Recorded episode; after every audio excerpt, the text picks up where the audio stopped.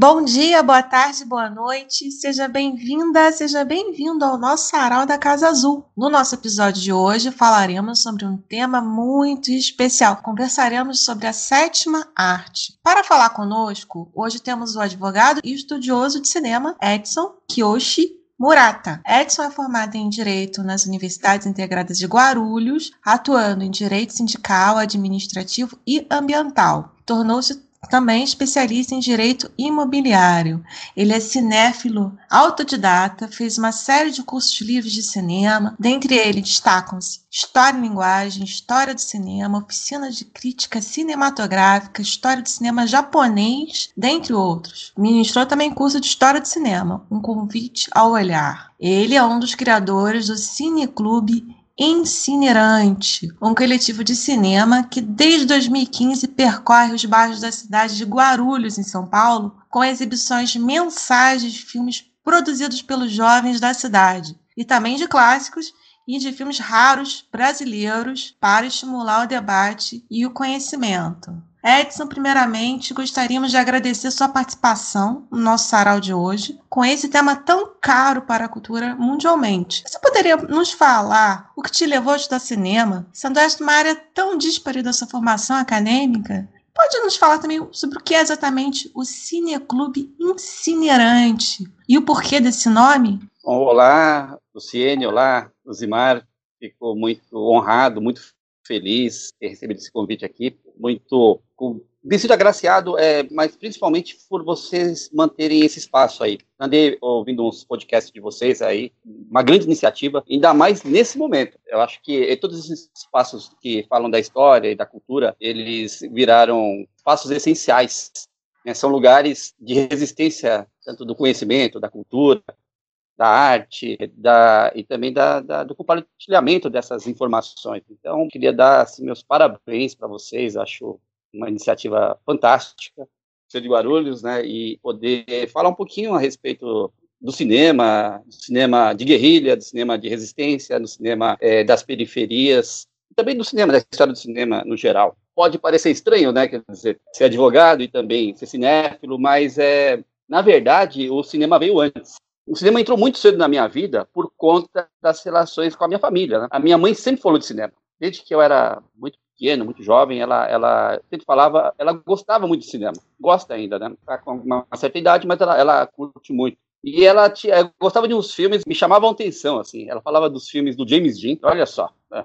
que fala quase mal, fala português, assim, mas falava do James Dean, falava do filme dos Beatles, e, e, principalmente de um filme que ela nunca esqueceu, que, que eu guardei na memória, chamado Esta Noite Encarnarei Seu Cadáver, do José Mojica Marins, José do Caixão. Ela, ela me contava daquelas histórias, assim, eu achava fascinante, né, que ela ia lá no, no cinema, lá no bairro de São Miguel, que, que é um bairro meio periférico de São Paulo, né, e, e mostra, falava do, do grande medo que ela passou com o Zé do Caixão, então o Zé do Caixão acabou virando um, uma figura referencial, assim, nessa, nesse meu começo. E o meu avô, durante, ele morava num sítio, né, e durante, passei quatro anos né, morando com ele lá, e ele gostava muito de cinema. E nos anos, nos anos 70 era muito comum os japoneses né, da colônia irem até a liberdade, porque passavam muitos filmes japoneses. Entre, entre, a colônia japonesa era uma cultura mesmo de passar filmes. E tem uma coisa muito interessante aqui em Guarulhos, mas em muitos bairros onde tivessem colônias japonesas, vinham pessoas exibirem filmes japoneses na zona rural. Inclusive passavam filmes clássicos japoneses. E passavam para aquela os agricultores. Tem até uns documentários, né? Alguns documentários que retratam esse momento aí. É, é, eram, eram exibições que eram pagas, por sinal. Era como se fosse um, um negócio para eles. E uma vez por mês eles percorriam as chácaras e exibiam os filmes. Então eu passei a infância né, com essas referências de, de cinema. Então, e, e, a minha família sempre é de uma origem muito simples. Cinema os japoneses é uma, um bem cultural. Então meu avô trouxe isso e as gerações acabaram tendo esse contato com o cinema. Eu lembro de um episódio, assim, eu tinha por volta de 10 e 11 anos, eu assistia muitos filmes na televisão, né? Porque eu fui no, no cinema, acho que eu, aos 9 anos. A primeira vez que eu fui no cinema, na, na, tela grande mesmo. É um filme muito engraçado, inclusive. Filme é um western spaghetti chamado... O nome é... Vocês vão dar risada, mas o nome é O Último Samurai do Oeste diretor chamado é, Sérgio Cobucci. E o Sérgio Cobucci acabou sendo um, um, cara muito importante assim, no cinema italiano, né? Evidentemente é um filme cômico. Mas ficou tão marcado para mim, aquela comédia, mas acho que não tanto pelo filme, mas pela sensação de eu muito pequeno, né?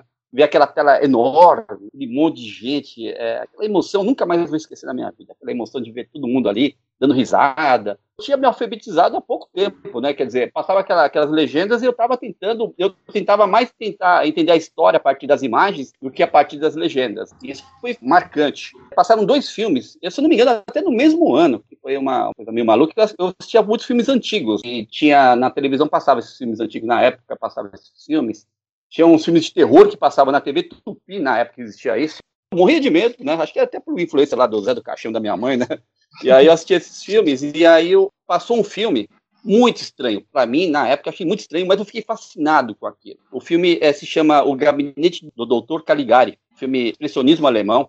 Depois que eu fiquei sabendo disso, né, mas eu era moleque de 11 anos, mas aquilo me impressionou. E muitos anos depois é que eu descobri que era de uma escola estética fantástica, né, o expressionismo alemão. Tem camadas e camadas, e entre uma das camadas é, é, ele está antecipando o nazismo. Evidentemente que na época eu não sabia nada disso, né, só me impressionei com o filme. Né. E é de 1919, eu, um menino lá, me impressionei com o filme de 1919. E aí, pouco tempo depois, é, numa manhã de domingo, não esqueço daí, passou o Festival Chaplin na Globo. E o primeiro filme que eu lembro de assistir desse festival foi O Garoto. E aquilo me arrebatou. Eu acho muito interessante, assim, um menino tão jovem, assim, se impressionar com um filme preto e branco e mudo. Mudo, assim, ele, ele não, tem, não tem diálogos falados, mas tem a música, né? Uma música muito bonita, por sinal. Então, esses dois filmes eu coloco com os marcos inaugurais, assim, na minha cinefilia. E a partir disso, né, eu, eu sempre fascinado por, por, cinema, comecei a ler muito. É, o Chaplin virou uma referência. Assim, eu ia na biblioteca pegar livros do Chaplin para ler. A partir do Chaplin comecei a conhecer outros, outros autores e, e nunca me nunca tive preconceito nem com cinema mudo, né, ou silencioso, e nem com cinema em preto e branco. Para mim, é, é, eu não vejo, não faço essa distinção desde então, né? A partir de então, na adolescência, eu comecei a frequentar muitos cineclubes. E na época também tem um detalhe importante que vivia numa dureza muito grande, né? Os cinemas eram muito baratos. O cineclube inteiro era mais barato ainda, né? O cinema era o preço do ônibus.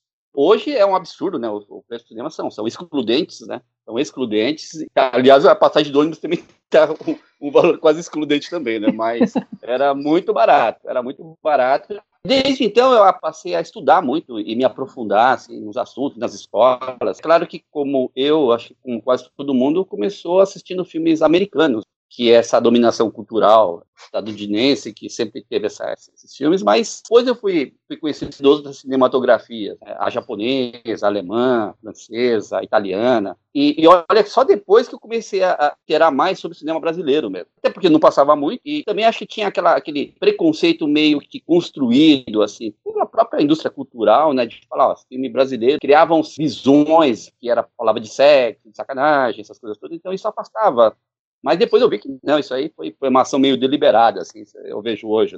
Aí eu depois eu conheci o cinema nacional, então aí eu me especializei, fiz cursos, né, curso de, de crítica, curso de história do cinema. É, para mim foi, foi muito legal o ano de 2008 que eu fiz um curso com um cara que eu sempre li, né, que é o, o crítico da Folha de São Paulo, Inácio Araújo, de quem eu me tornei amigo depois.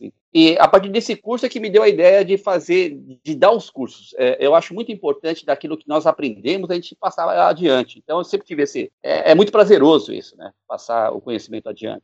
E aí montei alguns pequenos cursos que eu chamei de um convite a olhar para passar uma, uma visão bem panorâmica da história do cinema, né, da evolução da linguagem. Né, e fiz algumas edições desse curso. Aí isso me levou né, a conhecer o pessoal do cenário né, da, da minha cidade de, de cinema, é, ou, ou dos cinéfilos da cidade. E no ano de 2015 é, eu conheci um coletivo né, chamado Polissemia, que é, é a partir de 2014 aqui em Guarulhos começou a criar um cenário assim de, de audiovisual começaram a surgir vários coletivos de fazer filmes, curtas-metragens, principalmente das periferias. E, e a gente percebeu que aquilo é, teve um crescimento exponencial, assim, exponencial mesmo, porque começaram a surgir pipocar os filmes. Para ser bem justo, isso a partir de uma, um curso que foi feito pela prefeitura, né?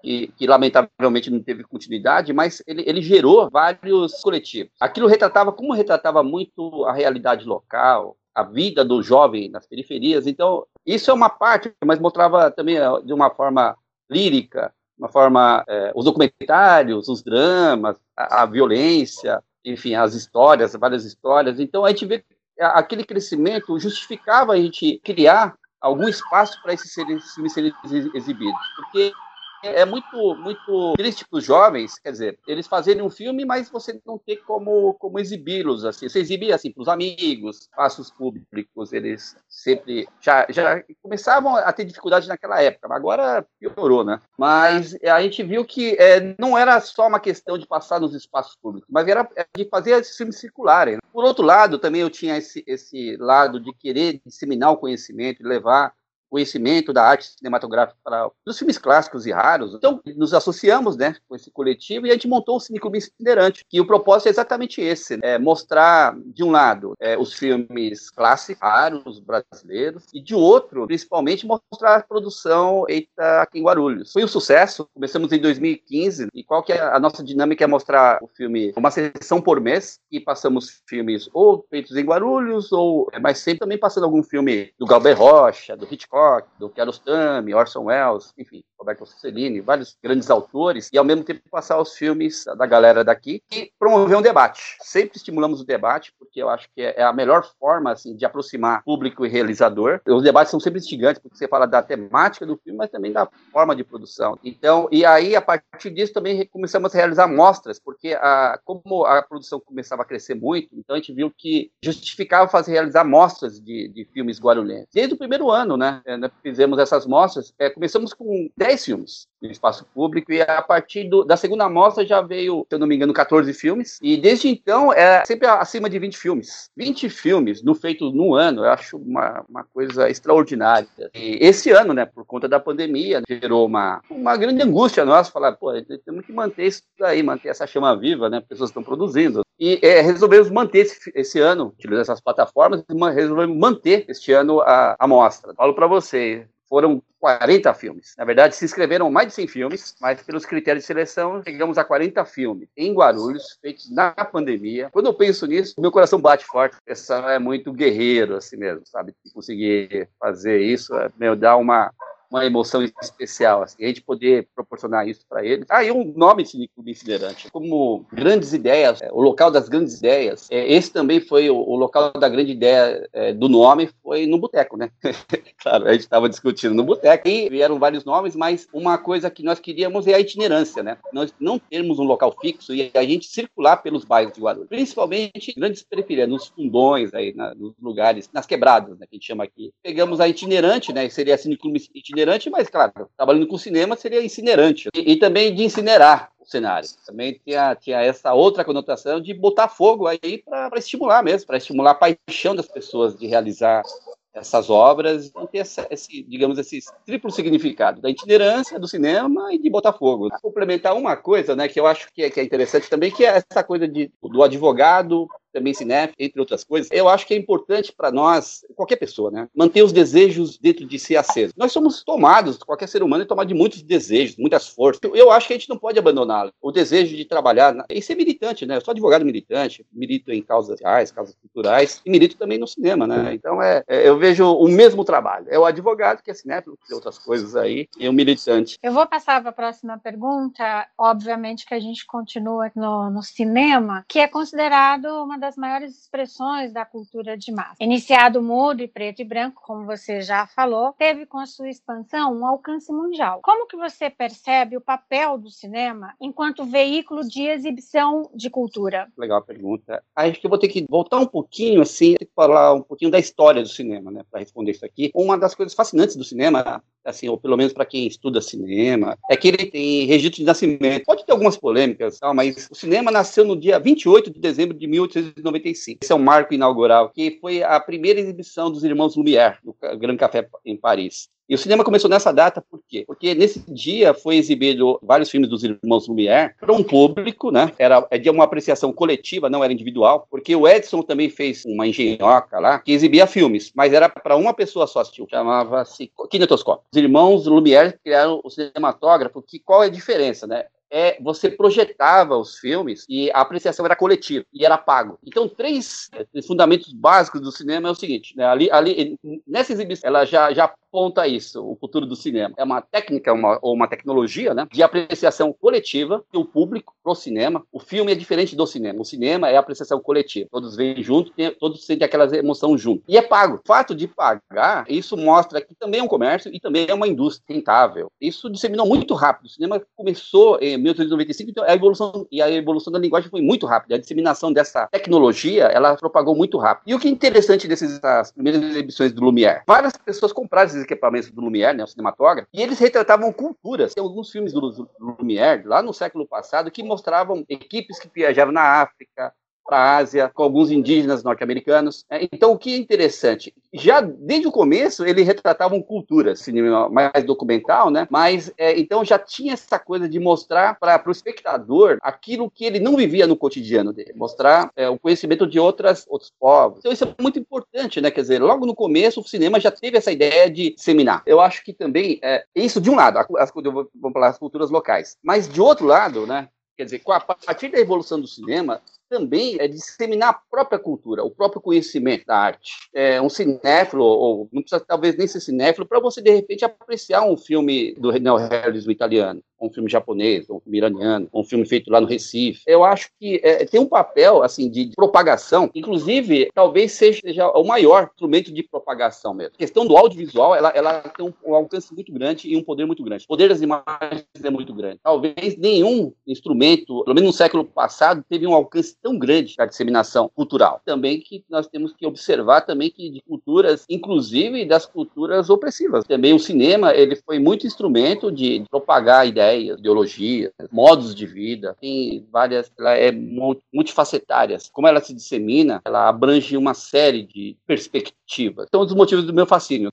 Edson, você trabalha com várias etapas de criação de um filme junto com seu coletivo. Vocês produzem curtas sobre a realidade da cidade, especialmente sobre as periferias. Como você enxerga o papel da arte na construção do ser social e como você percebe as políticas públicas de incentivo à arte, especialmente voltado ao cinema. Você acredita que isso é importante e qual a sua posição em relação à tão falmada Lei Rouanet? Eu acho assim que é daqueles fundamentos assim da existência humana que são essenciais. Tem um cineasta que faleceu há alguns anos atrás, chamado Carlos Rechimbach, que ele falava o cinema como uma razão de viver. Eu tenho esse livro, eu acho fantástico o título, né? tem um cineasta, eh, o François Truffaut, né, o francês François Truffaut, que ele falava que a, a, o cinema era maior que a vida. Essas frases me marcam muito. Eu acho que a arte na vida de uma pessoa, eu acho que é fundamental por vários aspectos.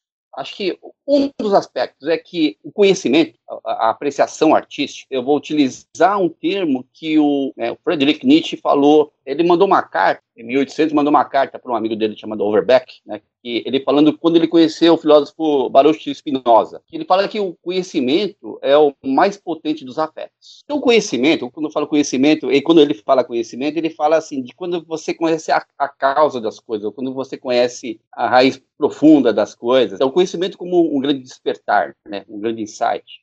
E, isso é o mais potente dos afetos, porque isso, isso te gera, te gera a, a sua potência de vida, potência de existência, a potência que dá um sentido para a sua vida.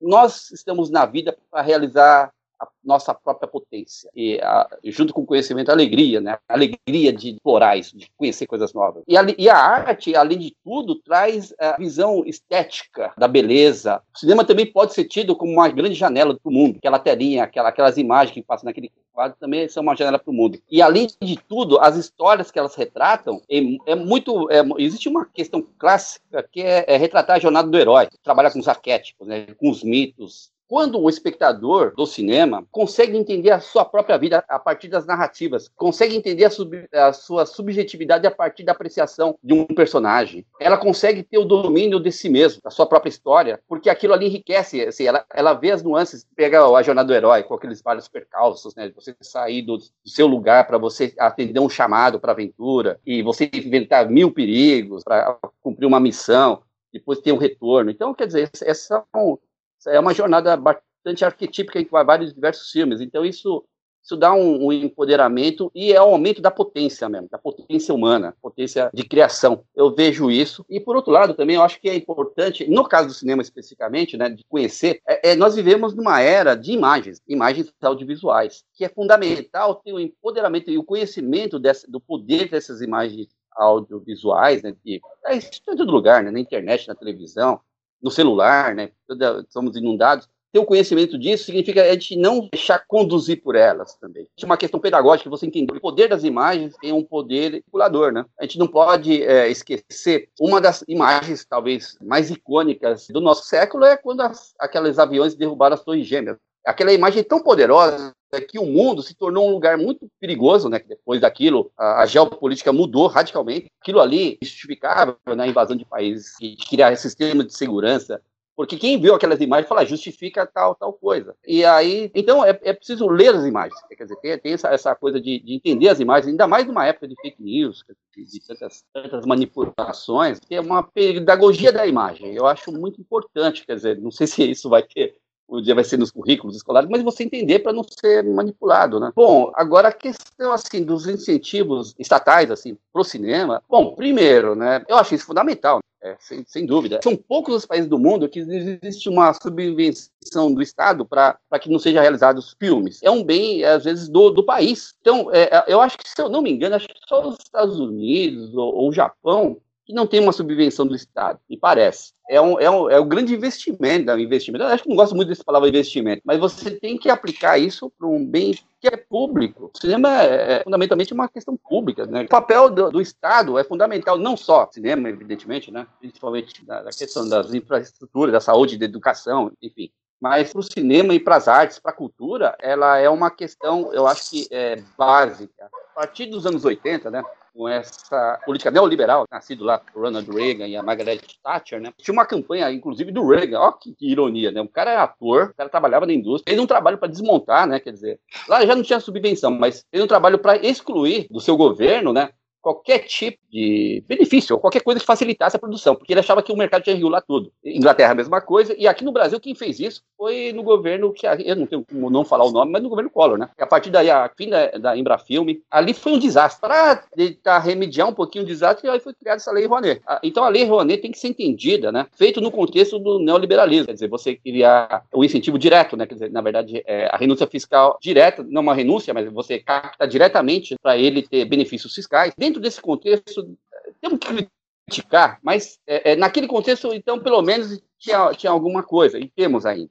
E, e outra, né? Lei Rouanet para fazer filme da Globo Filmes é um absurdo, né? Essas leis ficaram muito centradas, né? Na época, né? No eixo Rio São Paulo, Minas Gerais. Então, ela não atingia é, outras cinematografias de outros locais. Então, os recursos eram muito menores. Muito menores, porque então os investimentos eram daqueles filmes que dão visibilidade, né? Dão retorno comercial e dão aquela imagem das empresas para colocar lá no patrocínio dessa ou daquela empresa. Então, há críticas, mas é o que nós temos. Isso, isso em, qualquer, em qualquer nível, em, em qualquer nível estatal. Aqui na minha cidade, o Funcultura, os artistas, né, foi totalmente tirado, né? Ou é um descaso ou é uma ação deliberada, porque às vezes eu tendo a pensar que é uma ação deliberada mesmo. Ah, o acesso à cultura e ao conhecimento e às artes empoderam as pessoas. Esse é o cenário que nós vivemos. Mas nós temos que lutar para tenha recursos públicos. Acho que isso é fundamental. É uma luta, é uma militância que nós temos que ter mais recursos para a realização disso. Isso é fundamental, é importantíssimo. Perfeito, Edson. Você trabalha com cinema nacional, cinema japonês, europeu, norte-americano e também com cinema mudo. Ou seja, você transita em meio a muitos estilos diferentes de filmagem, fotografia, direção e técnicas. Como você percebe as diferenças e similaridades? E para você, como e qual é a melhor escola de cinema? Uma pergunta é difícil, né? Difícil. É, o cinema, eu falei que começou com Lumière, mas também é, acho que um outro personagem importantíssimo foi o Jorge Méliès. Né? Jorge Méliès é o ele em 1905 ele fez Viagem à Lua. É uma grande ficção científica. Colocar basicamente criou o cinema documentário com os irmãos Lumière, né? Que eles retratavam o cotidiano de Paris, né? E, e a ficção, né? Com Jorge Milias. O começo do cinema já teve essa coisa de, de fazer um retrato, um recorte do real, um recorte do imaginário, e contar uma, uma história ficcional. Os primeiros 20 ou 30 anos do cinema foi quando é, foi se aperfeiçoando essa linguagem. E aí surgiu grande cinema silencioso, cada vez foi se aperfeiçoando mais, criando verdadeiras obras-primas, assim, sabe? O cinema silencioso criou filmes o Chaplin é um, só um deles, mas a gente pode falar do Buster Keaton, que é excelente comediante, o Harold Lloyd, todos os comediantes, mas também o David Griffith, precursor da linguagem clássica. Então, esse, esse primeiro momento, a gente pode falar que foi a, a nascimento da linguagem clássica. Então, a linguagem clássica é aquela, que, aquela linguagem em que a câmera está em todos os lugares, que você conta uma história com começo, meio e fim, é, geralmente uma coisa idealizada, né, uma realidade idealizada, com, retratando o protagonista na sua jornada, para cumprir uma missão, enfim. Eu estou simplificando para mostrar que a linguagem clássica ela foi a grande predominante do, do primeiro cinema, até hoje. Então, é, é porque também retratava é, de uma certa forma, o otimismo do, do primeiro cinema. O otimismo, inclusive, do, do, que o mundo vivia naquele começo do século passado. Um mundo idealizado, digamos, eu poderia até dizer um mundo mais platônico. Os problemas eram causados, mas era um mundo mais fechado, porque você resolvia o problema, na, é, fechava naquele mesmo, naquele mesmo filme. A partir do, do pós-guerra, o que aconteceu? Começou a ter as dissidências desse, desse linguagem clara. Que, aí surgiu o moderno, porque aquele mundo idealizado, platônico, ela se quebrou com a Segunda Guerra, com o nazismo, com o Holocausto. E o cinema retratou isso. Até antes disso, o cinema já retratava um mundo em dissolução. O mundo moderno estava em dissolução. Né? Se pensar bem, o, o Cidadão Kane mostra a dissolução, naquele, no, no, caso dele, do capitalismo. Quebra. É um filme quebrado. A gente pode ver que é um filme muito é, multifacetado. Você tem várias visões. Então, o cinema moderno, e depois o neorrealismo italiano, que mostra o fascismo. É um mundo em dissolução essa linguagem clássica e moderna, no contemporâneo, você vê que elas convivem. O cinema moderno, o que, que é? É um cinema que não fecha, às vezes. Enquanto o cinema clássico é o cinema do absoluto, o cinema moderno é o cinema do possível. E hoje, o que nós temos no contemporâneo? Elas meio que convivem. Eu diria que essas linguagens técnicas, é, as similitudes, tem de semelhança ou de dissonância, elas, elas retratam a própria dissonância ou as similitudes das próprias sociedades, do momento da, da, das crises sociais ou o momento da, dessas cisões. Então, ela, ela retrata isso. Bom, agora a melhor escola do cinema, né? Eu acho que tem várias, né? Logo no começo do cinema, pô, veio o surrealismo com Luiz Buñuel, fascinante, Jean Cocteau. Depois o expressionismo alemão, que acho que talvez uma das coisas mais inteligentes que, que a humanidade já fez foi aqueles artistas né, expressionistas conseguirem retratar a partir da arte a ascensão do nazismo, aquele clima terror, aquele medo subjacente, forças exteriores, a hipnose, então, é, é, aqueles cenários distorcidos. Pô, esse é o melhor retrato assim, da, da ascensão do nazismo que estava acontecendo. Depois, neorrealismo italiano, mostrando o fascismo, quer dizer, o neorrealismo italiano é tão fantástico. Roberto Rossellini, quando fez Roma, Cidade Aberta, filme quase inaugural do neorrealismo, o cara fez com filmes catados. Ele pegava filmes negativos e ele fez na raça. E aí sempre falar depois da novela de vague francesa, do cinema novo é, brasileiro. Então são grandes escolas, o, o, novo cinema alemão, que o cinema alemão acabou, né, depois do nazismo, ele só foi ser retomado na década de 70, né? Fascinante essas escolas. A escola japonesa, que é aquilo, aquela beleza toda, né? Duas ou três escolas só no Japão. É, o novo, o Nova Hollywood, com Martin Scorsese, Coppola. Olha só, cinema marginal no Brasil, cara em contraposição, cinema novo, chega aqui na boca do lixo, os caras fazendo filmes populares, resgatando resgatando é, as chanchadas, resgatando o cinema Udgrud que eles falavam, né? Fascinantes, assim, o cinema iraniano, o cinema coreano, o cinema é difícil, mas é eu acho que na dúvida eu fico com todas, viu? na dúvida eu fico com todas, são fascinantes. Então, Edson, nos últimos anos, né, tem acontecido alguns episódios que tiraram alguns diretores de cena, ou no mínimo arranharam bastante a imagem desses diretores, né? Posso falar de dois, assim, que significam muito para mim. Gosto também de cinema, não sou tão especialista quanto você, mas gosto bastante. Como o de Allen, né? fiz Noiva Neurótico, Noiva Nervosa, Manhattan, Meia-Noite Paris, que eu sou apaixonada. o Roman Polanski também, como bebê de Rosemary, o pianista ganhou o Oscar Oscar, Chinatown e esse recente, oficial e espião, que é de 2019. Como você vê a consequência desses episódios para o cinema? Como é que você observa esses é. escândalos é. também, né? Esse é um dos temas mais delicados atuais, que ela tem, é, a gente pode falar sobre várias, várias perspectivas. Eu vou colocar algumas aqui, inclusive eu vou colocar uma perspectiva como advogado também, né? Isso não é novo, né, no cinema, né? É, logo nos anos 20 ou 30, teve. O primeiro grande caso assim, de, de escândalo foi de um comediante chamado Haskell Archibald, né, que foi o primeiro escândalo. Ele era, era, muito popular e aí ele teve um envolvimento de estupro. E a carreira dele foi, foi ladeira abaixo. Morreu, ele morreu muito jovem, né, do bebê e tal. Enfim, tem que pensar é, também que muito do que nós vivemos na cultura de celebridades veio muito é, de Hollywood o tal do Star System. E o Star System era, era eles criavam o Star System porque eles transformavam a, o Clark Gable, a Lana Turner, o Bette Davis, Catherine Hepburn, transformavam em estrelas, não só em atores, mas também transformar em estrelas que todo mundo queria saber a vida delas. Tinha essa coisa de querer conhecer não só os filmes, o trabalho artístico, mas também se quer saber ah, o que o Gary Cooper está consumindo, o que, que a Marilyn Monroe, o que, que a Mae West. Então, é viraram também essa questão das, das, celebridades. Vendiam muita revista de fofoca, né? Então, claro, é uma questão comercial. Então, um, um artista não é só um artista no cinema. Ele também é uma estrela, né? Então, e, e, aí sofre muita,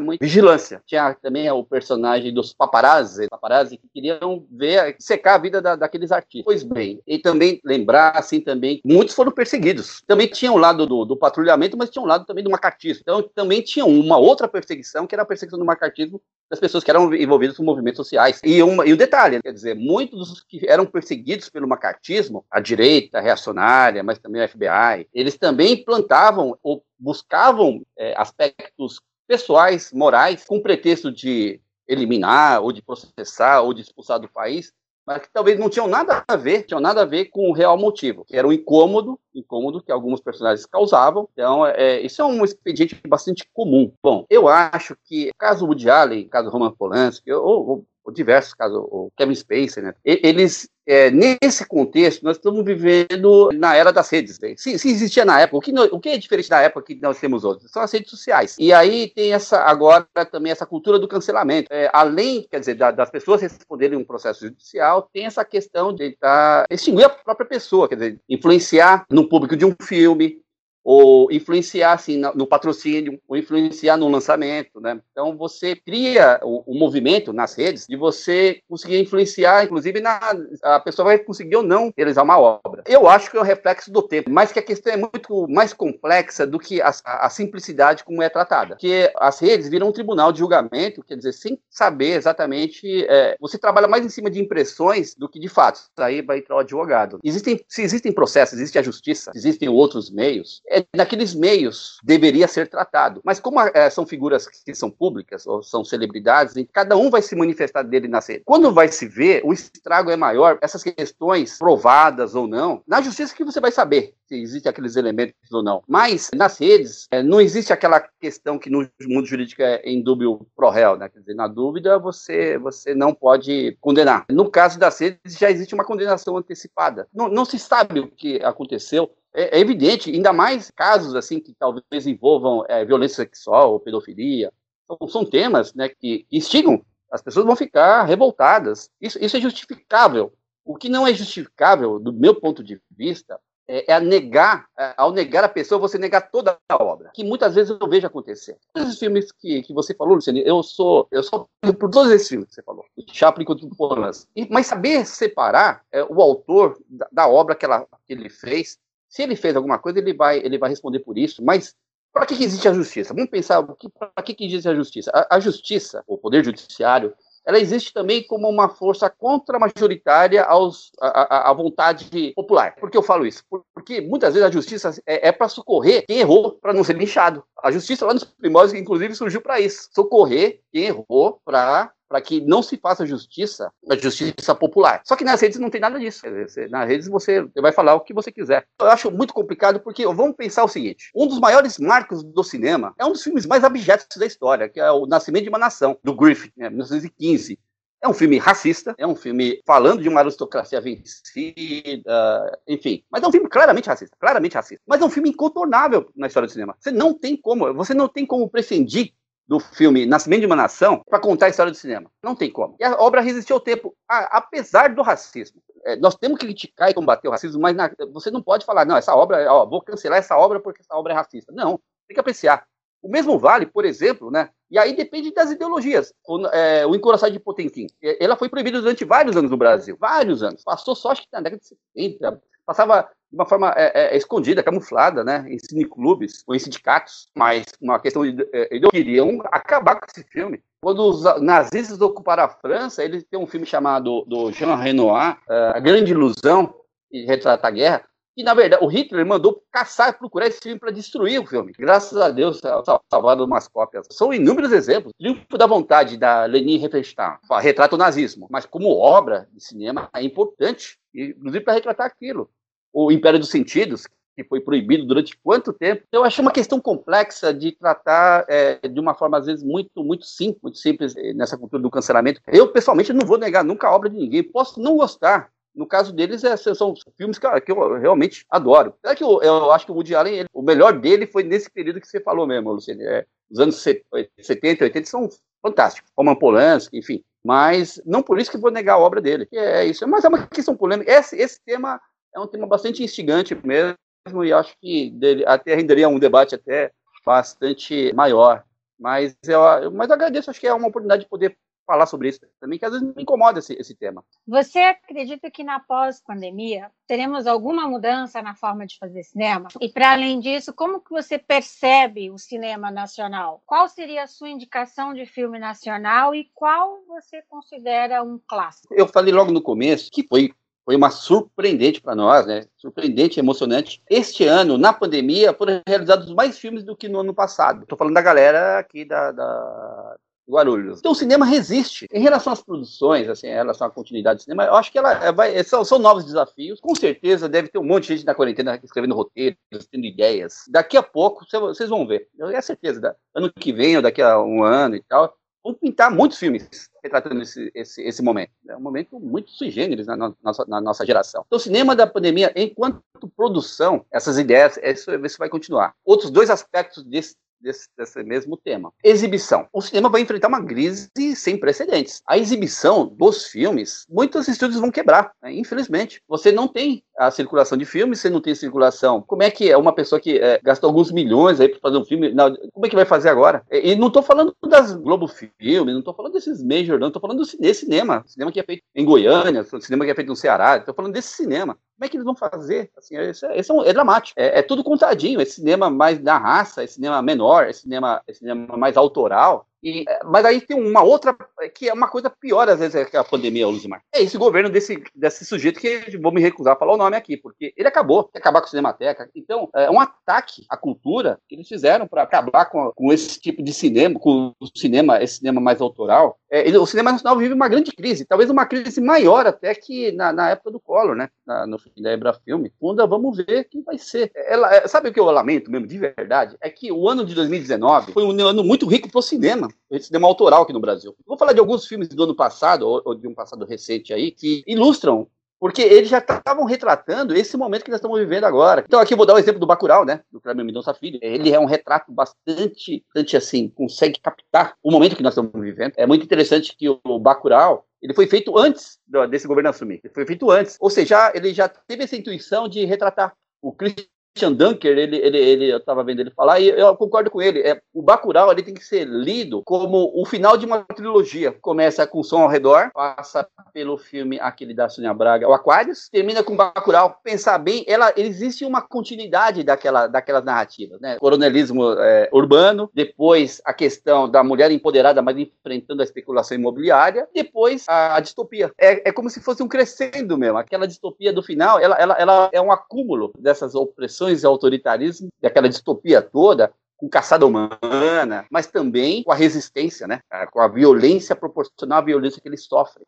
Mas também eu vou lembrar de um outro chamado Divino Amor. Divino Amor é um filme muito interessante do Gabriel Mascaro do ano passado também. Ele fala de uma. Aqui não vai, por favor, não vai nenhuma conotação, nenhum tipo de preconceito, nem. Ele fala como seria uma república é, evangélica, né? Como seria, como seria uma essa distopia de uma. Só que são evangélicos tecnológicos. É um filme muito interessante, muito interessante. Chama-se é, Amor Divino, do Gabriel Mascara. É um filme que vale. É, é, infelizmente, acho que teve pouca divulgação por causa, da, talvez, da pandemia, talvez ia estourar agora. Bom, enfim, também. E sempre lembrando que o cinema de Pernambuco sempre tem uns filmes fantástico. Tem o cinema de Brasília lá do Adilei Queiroz. E agora também tem o cinema lá do, do de Contagem, Minas Gerais, cinema periférico. Também tem. O cinema está tá muito vivo. E, e, acho que é até interessante se a gente pensar que talvez esse cinema mais. esse cinema menor. Cinema mais de guerrilha, cinema mais de raça, talvez até prevaleçam sobre os grandes filmes. Talvez ter um deslocamento para os filmes menores, mais autorais do que os grandes filmes. É possível, tudo é possível. É, mas vamos, vai, vai, vai resistir. O cinema resiste, né, a arte resiste. É, isso, isso não tenho dúvida nenhuma. Teve outras crises, vamos passar por essa também. Então, é, Edson, seguindo o que você já estava comentando, né? Eu acho que essa última pergunta da nossa conversa, é, ela se liga com o que você falou, né? Que eu ia perguntar exatamente isso, né? Quais são os diretores que você acredita que são os melhores para você? E se você pudesse indicar um único filme hoje, qual você indicaria? E uma trilha sonora que te marcou, qual seria essa? E na sua opinião, onde se produz o cinema mais instigante na atualidade para você? Olha, diretores, assim, é claro que eu ia listar um monte aqui, mas tem alguns que eu realmente sou apaixonado, né? A obra, né? O Chaplin, né? Que eu já falei, o Chaplin estudo, eu estudo bastante Chaplin, né? Desde então, retomei os estudos, até porque eu vi umas nuances que é a questão do corpo. O Chaplin e o Carlito, na verdade, trabalham uma expressividade absurda. Eu vou até escrevendo alguma coisa a respeito dele. Pô, eu sou apaixonado pelo cinema japonês, então, é, Kurosawa, Kenji Mizoguchi, Ozu, são, eu sou apaixonado. Cinema italiano, Vittorio De Sica, Fellini, Visconti, Antonioni, são todos, ah, Marco Bellocchio, ah, são, são, são vários que eu gosto muito. Cinema brasileiro, Galber Rocha, Carlos Rechimbach, que eu já falei aqui, Rogério Sganzella, Nelson Pereira dos Santos, nossa, são... E o cinema americano, que não dá para deixar, né, o John Ford, Howard Hawks, Clint Eastwood, cara reacionário, mas eu gosto dos filmes do cara. Falar o quê? É o cinema, o cinema clássico, Orson Welles. Então, é assim, são, são vários, vários, assim, poderia colocar umas, umas 100, 200 pessoas aqui, mas eu acho que esses que eu realmente gosto bastante. O único filme, ah, eu vou, eu vou colocar eu vou colocar três. vou colocar três. É porque me ocorreu agora os três. É, uma, evidentemente, eu vou colocar o Garoto do Chaplin, porque eu acho que é um filme marcante, pessoalmente, para mim, é marcante.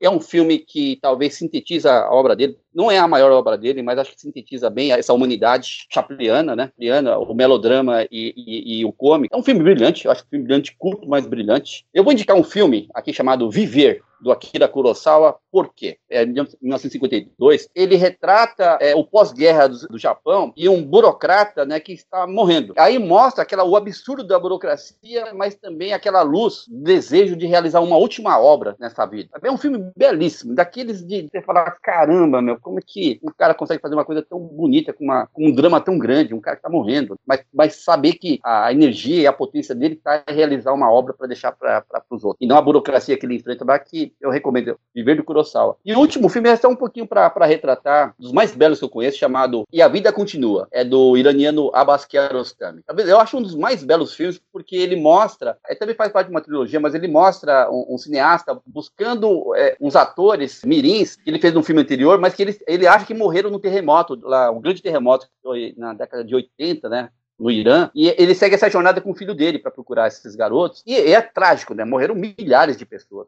Mas o bonito do Kiarostami é que ele, em vez de retratar a tragédia, ele retrata a reconstrução e a esperança. Em vez de retratar a dor, ele retrata a alegria de falar, vamos, a vida continua, vamos, vamos retratar a vida. Eu acho bastante oportuno para esse momento, sabe? É, é, imaginar, é, em vez do trágico, mas é, a vida que brota, a, a potência que existe, aquela coisa que vai se realizando. Eu acho como sabe, que nem no asfalto, você nasce, nasce uma plantinha ali, você fala, cara, a vida tá ali. Eu acho que essa vida, essa vida, essa coisa meio rizomática, que a vida vai brotando, que as coisas, a potência vão se realizando. Acho bonito. O cinema mais gigante da atualidade, eu até diria que seria o iraniano por causa disso, por causa do Kiarostami. O cinema de Pernambuco, eu diria, o cinema de contagem, né? acho que o cinema coreano é muito gigante. O fato do Parasita ganhar o Oscar, achei Oscar, por mais que seja o Oscar, né, essas coisas todas, mas eu acho que cinema iraniano, o iraniano não, coreano, ele está mostrando um vigor, assim, ele está ele tá conseguindo dialogar com o grande público. Ele consegue fazer uma coisa autoral e, ao mesmo tempo, dialogar com o grande público. Eu acho que é,